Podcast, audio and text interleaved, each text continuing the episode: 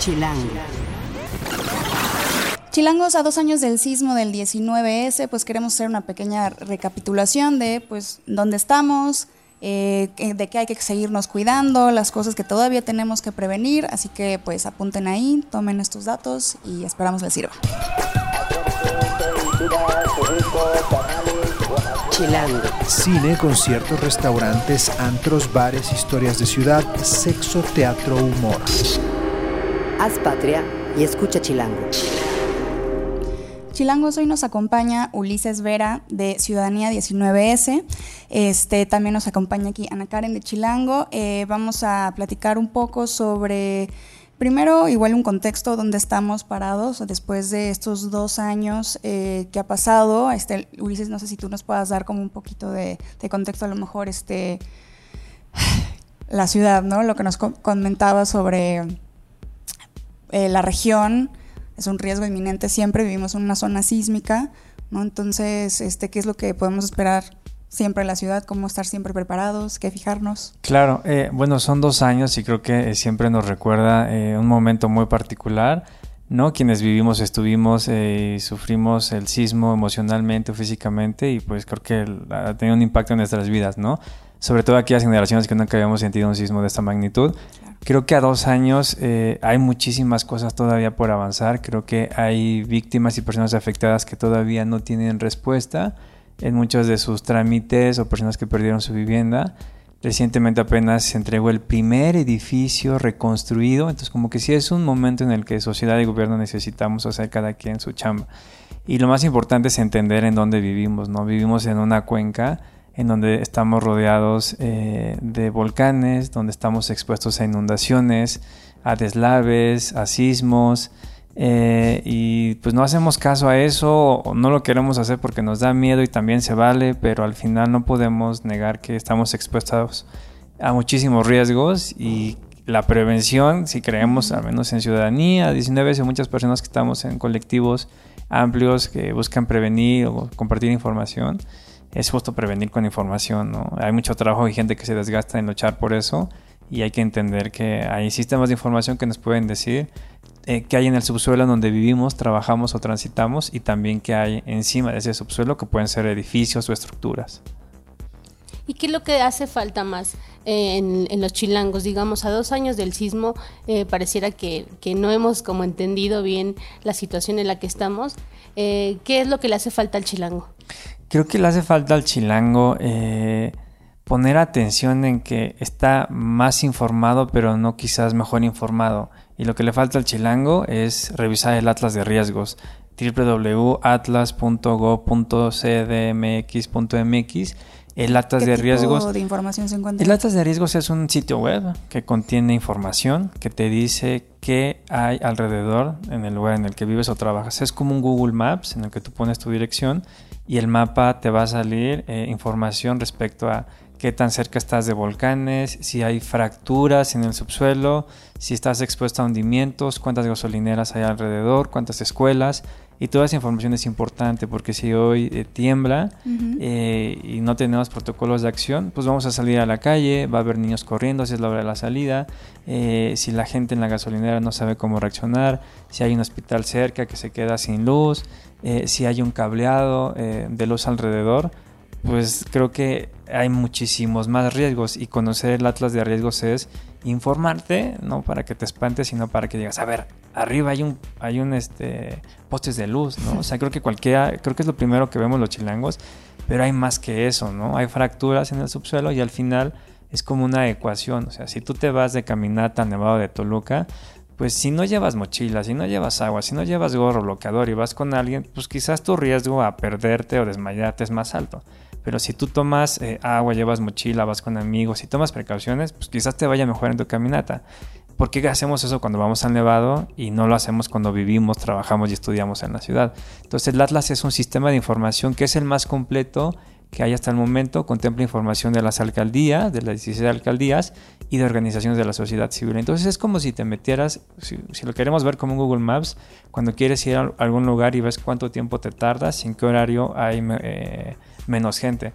Pues lo mismo, ¿no? O sea, entra al atlas de riesgos y revisa qué hay alrededor de tu edificio, de tu estructura y toma decisiones eh, basadas en evidencia y no en ah, espero que no me pase nada, ¿no? Creo que hay que acabar con ese mito de esperemos que Dios resuelva estos problemas y no me pase nada. Sí, como que nos acostumbramos, o sea, sí estamos conscientes de que vivimos en, en, este, en esta maravillosa ciudad y los riesgos que conlleva, pero no hacemos una planeación o una prevención acorde. Es como, bueno, ya tocará y que pase lo que tenga que pasar. Entonces, por un lado está eso que mencionas, informarnos. Eh, pero consideras también que, hay que exigir, que hay que pedir ciertas eh, cuentas o, o, ciertas cosas al gobierno. Claro, o sea, tenemos, según catalogada eh, por el mundo, la mejor ley de transparencia, ¿no? Que inició con Fox y hubo una modificación con Enrique Peña Nieto. Tenemos la mejor ley de transparencia y al mismo tiempo enfrentando muchos casos de corrupción y opacidad sí tenemos que exigirle eh, a los gobiernos que rindan cuentas en todos los niveles, el federal, el local, los congresos locales, los congresos federales, eh, y al mismo tiempo nosotros también exigirnos eh, en la información que recibimos, cómo la compartimos en casa. O sea, ¿quién de aquí o, quiénes de nosotros, los chilangos, compartimos con nuestros roomies nuestro plan de protección civil? O sea, básicamente es es una cosa muy sencilla y, a mí me gusta decir esto eh, porque es como, imaginemos que de pronto no va a haber internet, luz y agua. ¿Dónde nos vamos a ver con nuestros roomies si hoy tiembla y no tenemos cómo llegar? Veámonos en la esquina tal, que es la más cercana a nuestro edificio, que es un parque y, ya, ¿no? Pueden ser nuestros roomies, nuestros amigos, nuestros familiares con quien vivamos, pero lo importante es como compartir estos aprendizajes y que no nos dé hueva de, ay no, eso no va a pasar, no, todo va a estar bien. Y el, plan de protección eh, familiar es muy sencillo. Es básicamente ponernos de acuerdo qué pasa si hay una emergencia. ¿No? Nuestra mochila, nuestro kit de emergencia, aguas, pilas, lo que eso. Sí, creo que ya vamos avanzando hacia allá. Pero al final es cómo reaccionamos. Y aunque suene ñoño, pero neta hacer simulacros. A ver, hagamos un simulacro ya a las 7 de la noche en vez y después nos echamos una chela o no. Pero hagamos un simulacro en el cómo vamos a reaccionar tomando en cuenta nuestro atlas de riesgos. Y puedes, creo que ningún chilango, yo no he conocido ningún chilango que diga con sus roomies, ven, vamos a ver el atlas de riesgos y armemos esto. Y neta te puede tomar solamente dos horas. Y creo que con dos horas de buscar y analizar puede ser como también importante, porque el gobierno creo que hay muchas instituciones, organizaciones que están pidiendo información, pero al final también nosotros tenemos que pues, compartir lo que sabemos o queremos saber con las personas cercanas, ¿no? Ulises, ¿sí que debe incluir un plan de protección familiar? Este, que, que, y desde ubicar a lo mejor los puntos de tu casa que son mm. más seguros, ¿qué, debe, ¿qué debemos de tomar en cuenta? Hay muchísimas cosas y, y la CENAPRED y la nueva eh, Secretaría de Gestión Integral de Riesgos y Protección Civil nos tienen videos e información, pero básicamente es aquella información personal tuya que quieres resguardar y que es importante en archivos digitales o análogos y eh, credenciales, un teléfono con pilas, eh, una botella de agua, eh, tarjetones enmicados con información personal tuya o contactos en caso de que no estén conscientes y alguien revise esa maleta y vean a quién llamar, ¿no? Es toda aquella información que pueda ah, salvaguardar tu, tu, vida y la de las personas que quieres en caso de que tú no seas incluso consciente y que puedas salir en el edificio, ¿no? La lista de los teléfonos a los que tienes que llamar, eh, y algo también interesante, si se va al Internet, eh, los mensajes de texto también son un medio de comunicación que no satura las redes y que nos permite comunicarnos. Es eso, tener un, celular de chicles, del Oxxo, o donde sea, y ese que sea el número de emergencia siempre cargado y mandar mensajes de texto si una emergencia ocurre. Y retomar la experiencia que hemos tenido o que tuvo verificado 19S y que en su página de internet van a encontrar protocolos de actuación en un PDF muy bonito, justamente para retomar eh, y tomar decisiones. Creo que otro tema también que se detonó mucho a partir del 19S es el tema de la seguridad en los edificios mm. en los que habitamos, ¿no? Eh, algunos tips o recomendaciones para los chilangos que a lo mejor están buscando un departamento o van a comprar una casa. Eh, ¿Qué debe de tomar en cuenta? Pues eh, que te den los planos. O sea, eh, tiene que haber una regulación y tenemos que exigirle a los desarrolladores que nos entreguen copias de los planos del lugar en el que vivimos. O sea, en Australia, cuando tú compras un eh, departamento o casa, te entregan copia de los planos y te un análisis de las tormentas, maremotos o riesgos a los que estás expuestos. ¿Por qué en una ciudad tan compleja como la nuestra no lo pedimos? tan simple como pedir, a ver, quiero ver mis planos, quiero saber cuáles son muros de carga y cuáles no, y no andar haciendo locuras de andar tirando muros, porque compro el, departamento. Algo que ha ocurrido y que a mí me parece como asombroso y sin ser ingeniero, es que... Eh, eh, hay gente que compra el departamento de al lado porque tus 60 metros cuadrados no te alcanzan, pero sin ningún ingeniero estructurista que revise, tiras un muro, de carga y un muro de carga soporta el peso del edificio. Entonces, en un edificio identifica zonas seguras, identifica que tus, tus extintores estén eh, limpios, que tengan, eh, estén actualizados y que no lleven ahí 10 años, ¿no? Eh, ¿Cuáles son las zonas para salir en caso de evacuación? Eh, las escaleras que estén bien iluminadas, que todo aquello, cuando ocurre una emergencia, esté eh, precavido. Y si vas a comprar un departamento o rentar, eso, ¿no? Yo creo que los planos y a dos años el dictamen eh, del sismo del, del, 19 de septiembre de 2017. O sea, no puedes llegar a vivir a un lugar en el que no sabes qué tiene el edificio. Y si lo vas a hacer, pues eres muy valiente, ¿no? Porque no te importa tu vida ni las personas con las que vas a convivir, porque no sabes o no quieres saber en dónde te estás metiendo a vivir y es tu vida al final de cuentas. ¿Qué debes de revisar en este documento? O sea, esto lo pregunto porque este, muchos edificios no tienen como un dictamen, no tienen como ningún documento de un DRO, o sea, se limitaron como a hacer así papeles redactados como todo está bien, entonces... ¿Cómo uno puede asegurarse que estos documentos tengan los elementos que, o sea, de que eh, te ofrece cierta veracidad, ¿no? De que todo está bien. Pues justamente el dictamen de un DRO, o sea, si no lo tiene tu edificio, tenlo.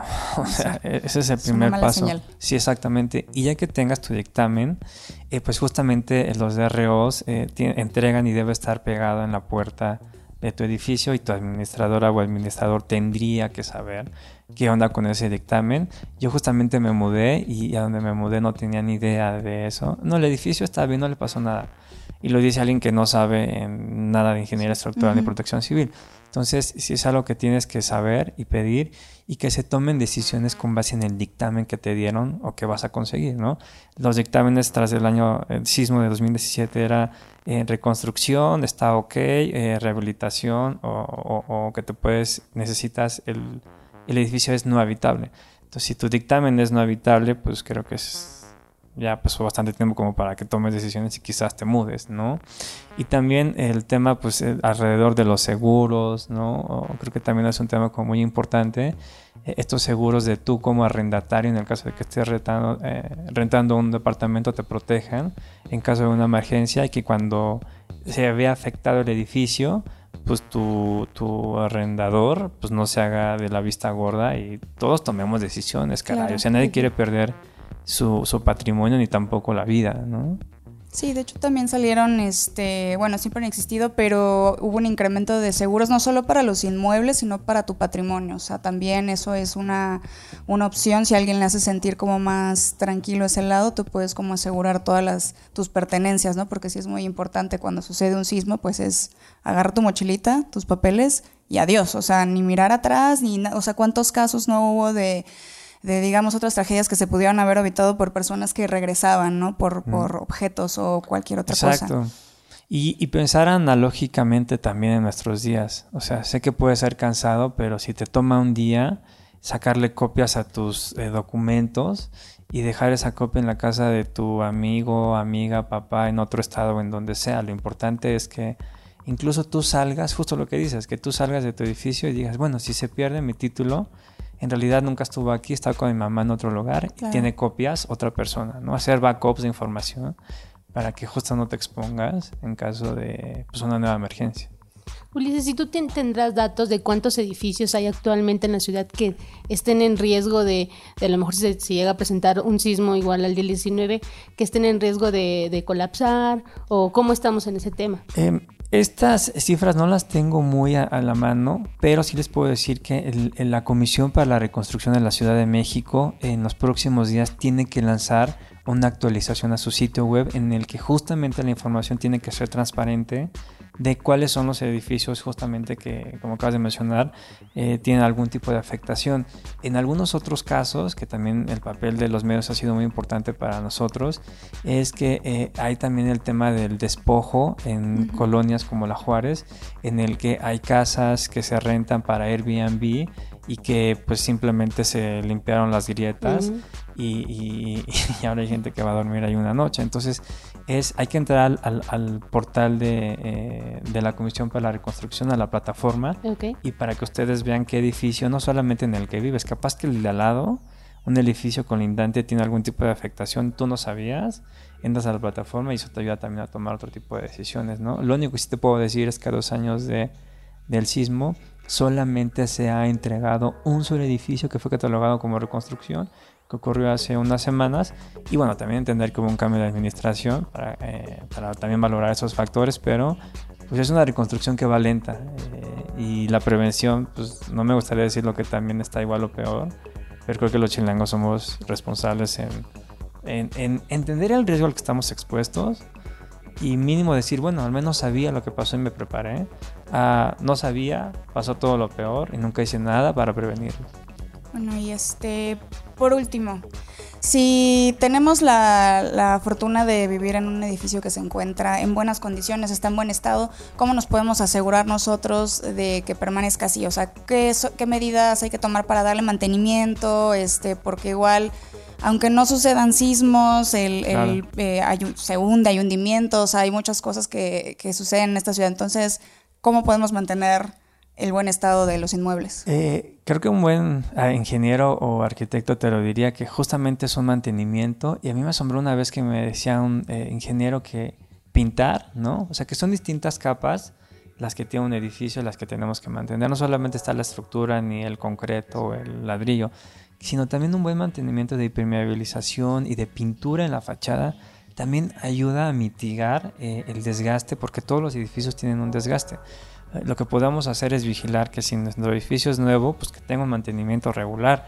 Si nuestro edificio es viejo, pues también debe tener un mantenimiento regular a nivel estructural, a nivel de pintura. Esas cuotas que luego nos piden nuestros administradores de 1.500 pesos al mes, eh, creo que son más que necesarias y que nuestro administrador o administrador nos dé un reporte también de cómo... Ah, eh, pues cómo está haciéndose el mantenimiento y es mucho pedir a los administradores, pero bueno, al final creo que casi ellos no pagan por ser administradores, pues que se acerque a, a, unidades de protección civil, ingenieros, arquitectos y si no sabe se vale preguntar, a ver, ¿qué puedo hacer yo para mantener mi edificio? Entonces, pintura, estructura, eh, yo no soy ingeniero ni arquitecto, pero creo que cualquiera de ellos podría decirnos qué otro tipo de medidas y el mantenimiento es fundamental para que no se desgaste y sea irreparable un daño que pueden tener las estructuras pero no sé si Ana Karen tenga alguna pregunta mm, más. pues algo más que desees agregar para los chilangos. Pues creo que sí, que son dos años y que hay que prevenir, eh, así como no veamos el Twitter un día ni el Facebook,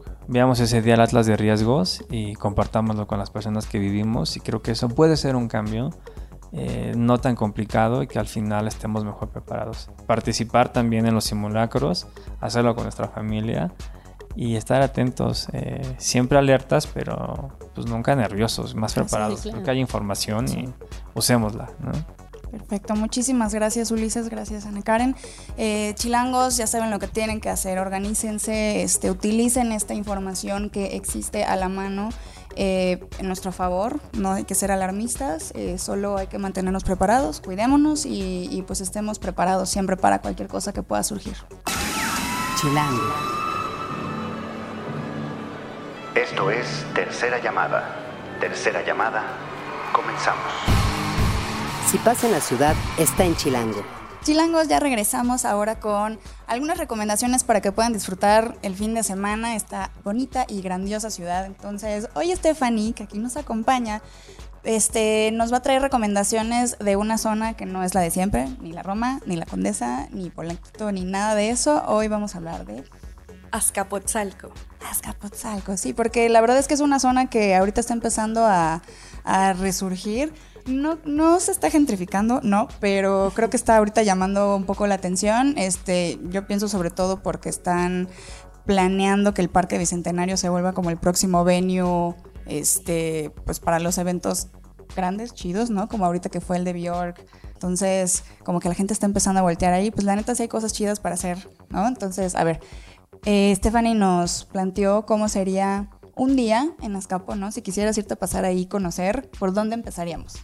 Bueno, yo creo que empezaríamos por el centro de Azcapotzalco. Es un lugar muy bonito. Haz de cuenta que tú vas un viernes o un sábado y parece que estás en un pueblito mágico. Ok. Hay... O sea, como si fuera, pero a ver, explícame las diferencias. ¿Sería como el centro de Tlalpan? Sí, ¿Algo similar, así? similar al centro de Tlalpan. Tiene un kiosquito, cuenta con una iglesia muy histórica. De hecho, la iglesia, que tiene un nombre más o menos como los santos apóstoles Felipe y Santiago, Ok. Eh, en el lugar, en el atrio de la iglesia, se, eh, se llevó a cabo la última batalla de la independencia de México, ya sabes, por aquello de los datos históricos. Claro, claro. Y aparte tiene una, una leyenda muy peculiar de los chintololos. En la fachada de la iglesia está una hormiga, una hormiga en la que se dice que cuando llegue al campanario se va a terminar el mundo. Órale. Entonces, ajá, o sea, es mágico el lugar, la verdad es que tiene como muchas historias, muchas anécdotas, está muy divertido, eh, se puede pasar ahí un día completo en familia, con la pareja, con los amigos, se puede hacer de todo. Entonces yo sugiero empezar por ahí. Por ahí el recorrido turístico primero, este, y cuando te dan brita. ¿a dónde- Cuando qué? te dan brita también tenemos opciones. Eh, tenemos el mercado, que visualmente es un mercado muy bonito, ya lo decía Pablo Neruda, México está en sus mercados. Eh, Porque con- lo, lo más famoso son las petroleras. Sí, claro, ¿no? Eso sí. es, es un must. Pero, a ver, si te quieres salir de lo, de lo tradicional, ¿a dónde te vas? De lo tradicional, pues ahí en el mercado eh, hay puestos de mariscos que son muy buenos, muy famosos, pero si quieres algo más, eh, no sé, contemporáneo, te puedes ir a la conchería. Ok, ¿dónde está la conchería? La conchería está, déjame te digo, la conchería está en la avenida Azcapó 706. O sea, todo está muy cerca. eh, lo único que tienes es caminar unos pasos y te vas a encontrar con todo lo que tú quieras. Ok, pues ya fuimos por la conchita, el café, ya desayunamos, entonces, ¿cómo seguimos este tour? Bien, eh, yo recomendaría seguir hacia la Casa de Cultura de Azcapotzalco. Ok. En su interior hay unos jardines muy bonitos y unos murales y vitrales súper padres, muy instagrameables. Y a un costado, a unos pasos, está la biblioteca Fray Bartolomé de las Casas, donde se encuentra uno de los primeros murales del arquitecto Juan O'Gorman. ¿Y tiene costo la entrada a estos lugares? No, ninguna. completamente gratis. Pero me encanta además como que sean instagrameables, ahora es algo que la gente, que los chavos, así ya buscamos. bueno, y después de ahora sí ya el, el recorrido familiar y turístico, este, se puede echar fiesta en Azcapo. o sea, Seguro. bueno, todo el mundo ubica la ex fábrica de harina, ¿no? Allá hay fiestas, este, ahora también va a haber bazares los domingos. Así es. Eh, ¿A dónde más podemos ir a echar la chelita? Pues ya si te agarra la noche caminando por ahí, te puedes ir al Dux de Venecia. Es una cantina chintolola de más de 100 años de antigüedad, Wow. en la que la han visitado, la visitan y estudiantes, amas de casa, trabajadores, todo el mundo la visita. Es un lugar súper popular. Tiene un trago de la casa que se llama limón, que está hecho con algún licor, perdón, algún alcohol blanco más limón. Eso es todo, pero es todo un éxito. Y también tienen botanas todos los días. Este, hacen pozole, caracoles en mole, caldo de carnero, mole de olla, o sea, ¿Y como cuánto te gastas ahí? A saber cuánto llevar. promedio de 200 a 400 pesos por persona. La verdad es que es muy barato. Depende de qué tanto le entres a la comida y ¿Qué a la tanto- bebida. Exacto, que tanto le infles. Perfecto. Este, y bueno, igual, pues ya mencionamos de vida nocturna. Empezamos con el Parque Bicentenario y eso. Eh, pues qué chido, Chilango. Si ustedes no tienen plan y quieren armarse como estos tours turísticos por zonas de la ciudad, llegar a Escapo es súper fácil. La verdad es que pueden llegar en metro en corto. No, si tú vives como al sur, si vives al centro de la ciudad, no está lejos llegar, no está en las afueras. Entonces, pues échense ahí, den su, su rol. Haz patria y escucha Chilango.